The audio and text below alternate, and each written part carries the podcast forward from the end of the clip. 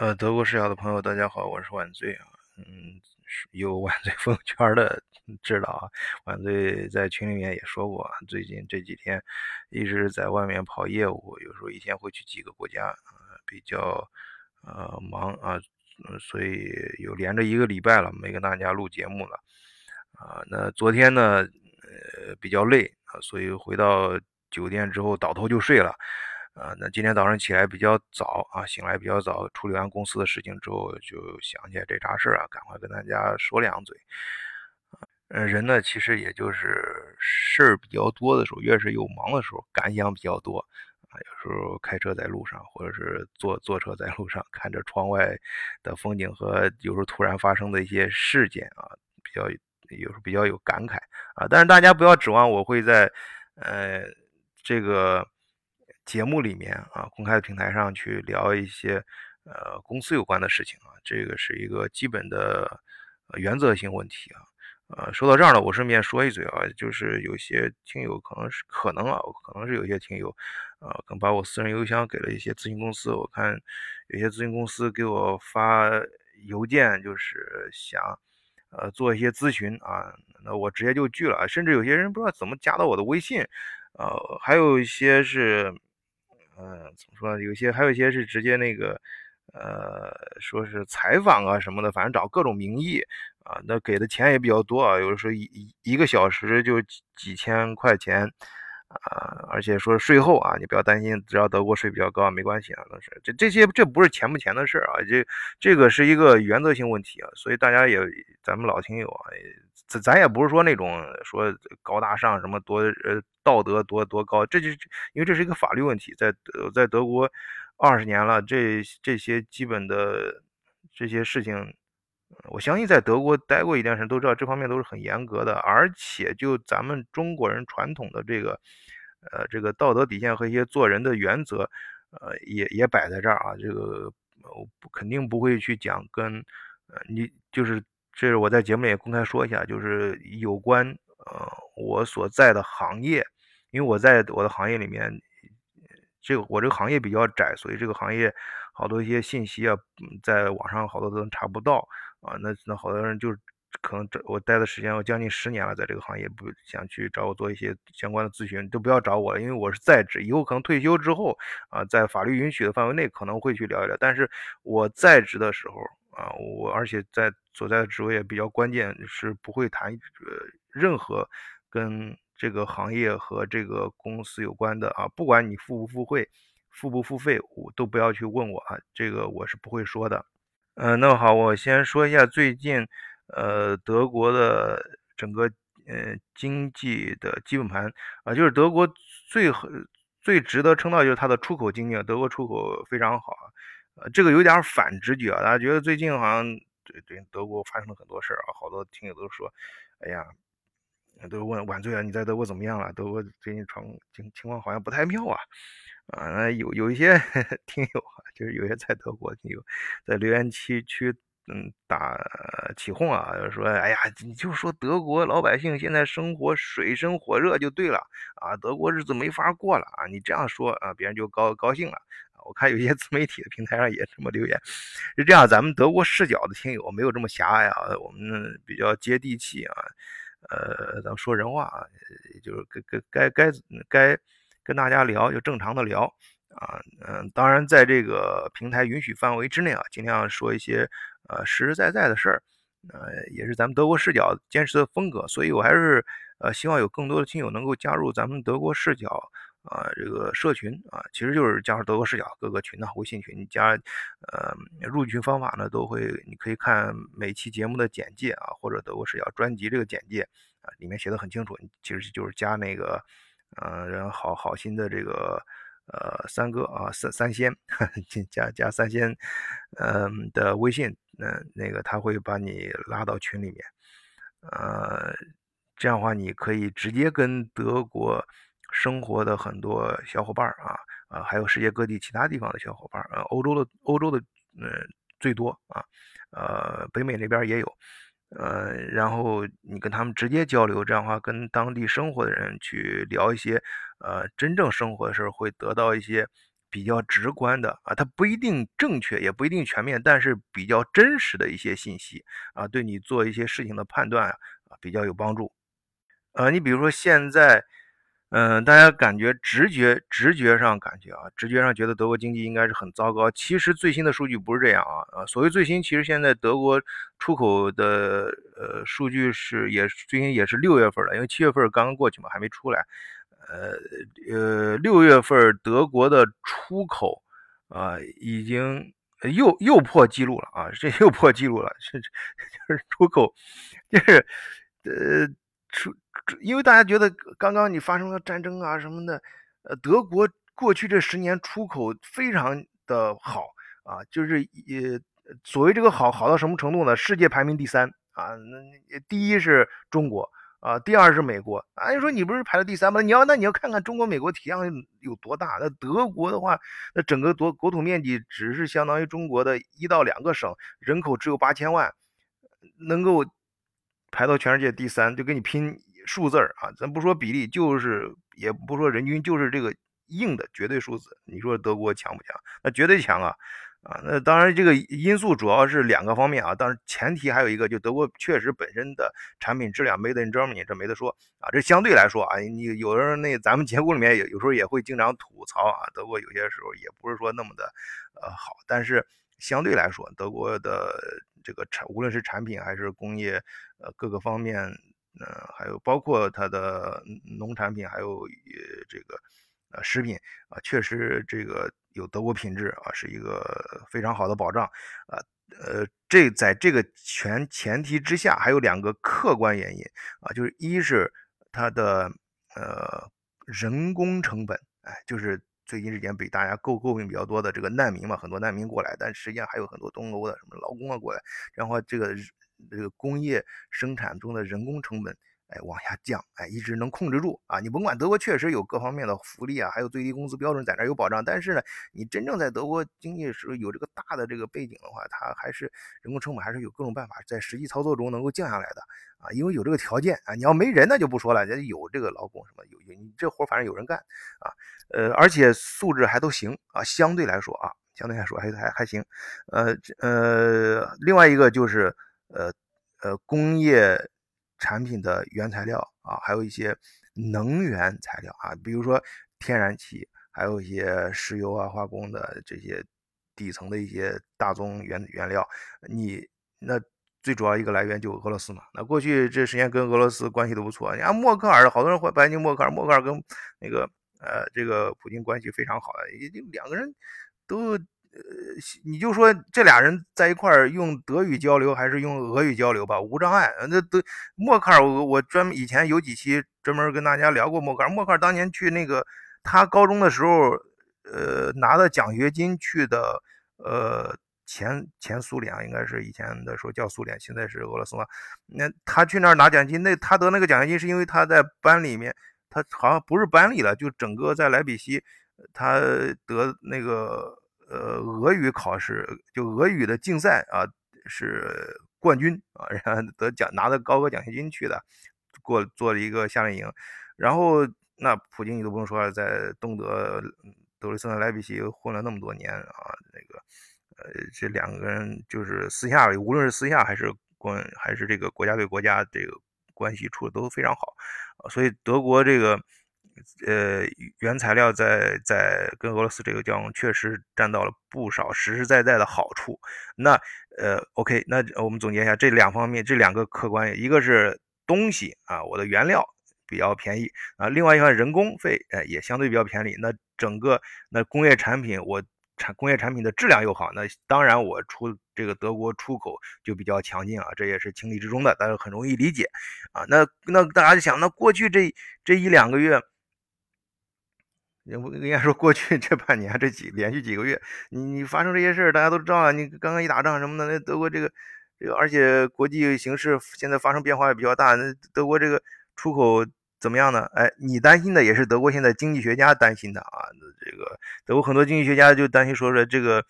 呃，前景很不乐观，现在是危机四伏。虽然现在目前的数字非常漂亮。啊，但是未来的前景并不好。目前我先说为什么目前这俩月出现反直觉的这个数字啊，是因为你想很多一些。呃，你你你得到这个信息之后，那那些人在呃人在这个事儿当中的这些人啊，在从事这些呃商品交易的人，那他也在担心呢。那现在一方面德国的企业呢担心，那趁着还那个啥时候赶快卖把东西，库存能能出的出一出，那不定啥时候涨价了。那订货的人想赶快订嘛，那别等涨价之后再订，不就？那个啥吃亏了吗？趁现在还没还没涨，或者还在涨的过程中，赶快多订一点啊！等涨起来之后就不好买了啊！所以就各就就就是呃各方面的呃这个与与因素啊导致，就我说这个里外里这个呃买方和卖方这个因素都导致这个现在反而这个把这个呃德国最近这两个月的呃出口这个销售额给。顶上去了啊，又创造了是呃创造了新的记录啊，出现这种反直觉的呃现象。那因为刚才也提到了，那那长期来看呢，那确实是比较令人担忧的啊，至少是危机四伏。那原材料的价格，呃，工业产品原材料价格可能要往上涨，人工费呢，各方面的法律法规出来之后。呃，至少最低工资标准在不断不断的推高，而且德国也出现罢工啊，什么很多时候出现这个现象。呃，还有这个工业，因为工业没有原料了嘛，所以那很多工厂什么的开开工时间就没有保障了。你 你你再有人再有订单再多，你他都是生产不出来也不行啊。呃，然后生产时间缩短，那人工费反而会推高啊。嗯所以德国还有一些经济学家甚至会担心到什么程度呢？呃，这个不是说随便人说的啊，你像一些 Commerzbank 什么这种大的一些银行，一些较全、比就数手上数据比较多的人说的啊，就是甚至担忧担心德国未来经济会出现衰退啊啊，这种危言耸听的东西我也不说那么多了，给大家说个有意思的事啊，就是呃，就大家呃有时候到德国。你知道欧盟区不是所有的国家都在用欧元啊，有些地方还有其他的货币。但是你在去有些国家的时候啊，呃，具体国家我都不说了，这是我刚刚发生的真事儿啊。嗯，呃，你最好身上揣一点现金啊。为什么？因为我我自己遇到的事儿，我去租租车公司啊，有些人生地不熟的地方。租个当地的车嘛，当地车的时候我就跟说那个保险你全部给我配上啊，就是出啥啥事儿你都都都不管车蹭啥的，呃，你不要给我来个什么最低一个人再交几手什么的，一般全保啊。然后呢，有啥其他的保险呢？那个租车公司也很有意思啊，他一看我这情况，他也知道有些地方你去有些地方可能不太，你这车万一被偷了怎么办呢？所以啊，公路。是包括该交的费啊，都给你都给你交了，提前交好啊。说这个这个，当然这个租车相对来说价格也比较高啊，呃，然后嗯，但但我觉得，呃，比在德国的时候还是便宜啊，但是相对来说比较高。但但他就说，反正你你给我弄了张纸，你这个遇到海关啊，或者是警察什么的查什么的时候，或者是问。呃，这个收费的时候，你就把这张纸给人家啊，就就 OK 了啊，这是啥啥都给你办好了，办妥了，保险啊配配齐啊，各种费给你全交啊，你就是就是就只管开车就行了啊。那我想这挺好呀，哎，那个结果去了之后呢，哎，这个过到一个关卡的时候，这回来的时候啊，过到一个关关卡的时候，然后当地的那个。警察呢就逮住了，说你这个不行啊，你这个公路费没交，公路的税没交啊！我他反正那个有些地方的那个英语也不是说的很好啊，呃，给我说了半天我没听明白。我说不对呀，这个人家给我说该交交，他说你是不是没听懂啊？还给我那个手机翻译什么的。我说你甭给我翻译，我知道你说的啥，我交了，我都交了，就不光税什么，不管是税还是费，人家那个租车公司都给我说了，全交了啊，我不用再管了。然后把那张纸也给他了，结果他看看说不行，我们在电脑里面查了，你这个呃电脑里面系统里面没有啊，所以你这个这个不行。然后那我说行啊，那你这意思就是现在不让我也那我也没办法啊，我怎么办？我总不能困哪？我今天晚上还下一个行程都提前车车票什么都都订好了，我说我得赶赶赶回去，你就那你给我说你我要交多少钱吧，我自认倒霉不行了嘛。然后人家说那个什么说不行，那个他旁边就有比较正式的那种人员啊，说你这个是这样的，你得你得自己开车回往回开啊，你得去找一个那个什么专门交这种费的地方去，这这这种税的地方去交。我靠，我说这这这我往哪交那个？你要有些。呃，我不知道有有朋友去过东德吗？东德有些国家，那就是一个村庄连着一个村庄的，它它不是一个城市连着一个城市，而且中间没有什么标志，语言啥的根本就看不懂。那个有些地方就只有当地语言。那个，呃，我这这这我我我说我这这不行啊，我就是。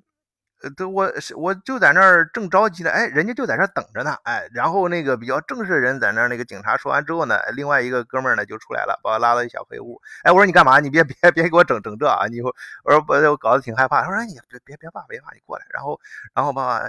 招招呼过来啊，反正所谓的小黑屋不是大家想象那种啊，就是其实就是。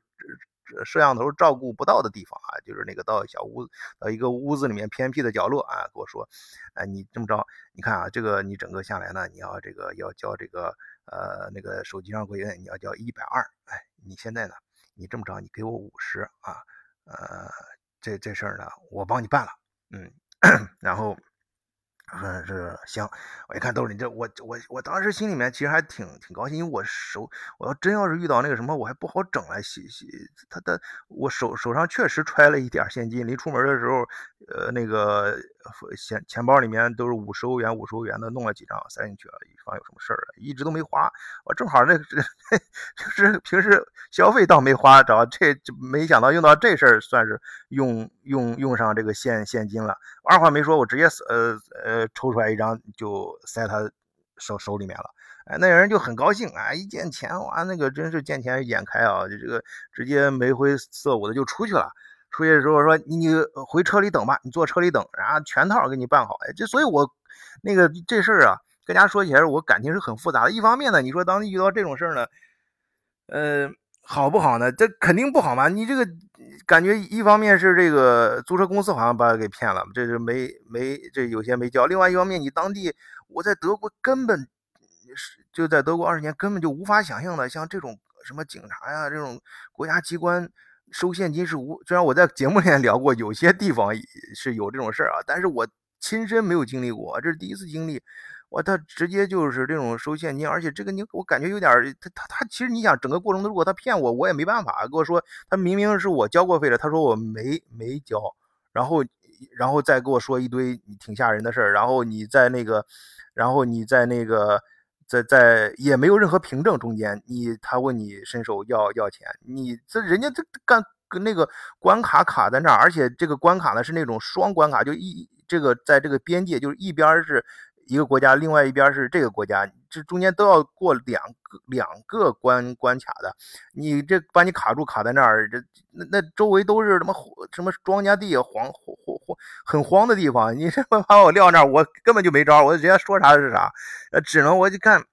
呃，所以，但是我比较复，为什么心情比较复杂？另外一方面，我也觉得人家他做事还挺上道啊，也就是人家拿了钱就办事儿。啊，人到那儿之后说你等着坐车里，然后哗哗哗，人家回去之后说你你别着急啊啊，这服反正服务态度还挺好啊，就是这个你只要把钱交交到位了，人家那个又过去，我看挺忙的，到那边跟那个他在这个这个国家嘛，然后又跑另外一个国家的关关关卡那儿，哎，给他私下里说说啊，这是怎么怎么的，呃，这这就行了。然后是然后这边呢又是那个电脑上操作操作，然后把我的那个证件呢也给你整处理一下，然后。拿着东西就过来了，哎，大约就是十十几分钟过来之后，哎哎，祝你一路呃快乐啊，顺顺利啊，这个 good luck。然后然后到那边了，直接到那边关关卡之后，一般的关卡都是窗口都开着嘛，然后你递呃递证件过去，人家盖章或者什么的，然后把那个呃。关卡那个那个自动闸给你打开，然后你能过。我这直接人家直接就开开了，说你人家而且这边出去送我的时候还给我叮嘱，你就甭管，直接开过去就行了啊。那那那那我过去的时候我还专门看了一眼那个窗口，人家那个就直接对着电脑屏幕直接就看着就不看我，人家看两看另外一个地方啊，就好像就就是就是给你放个口，你自己赶快。该干嘛干嘛，自己走人，呃，算了啊，就别别在这儿找找什么事儿了啊！我开着车赶快就过过去了，就是就是挺有意思啊，啊，就是，所以有的时候啊，还是呃身上备点现金啊。有时候由于种种原因吧，啊，那你可能会遇到啊，就是呃，就是刚刚发生这么个事儿啊。这个也不涉及什么商业上的事儿啊，也不会，只是的地名大家不要打听啊，因为打听地名的话，这都意味着就是透露这个我们公司开开展业务在哪些区域了嘛，我就不说了。嗯，好，今天就这样啊，就是。公开的大的经济形势，然后个人遇到小的啊这些有意思的事儿，跟大家就先聊这么多，谢谢大家收听，再见。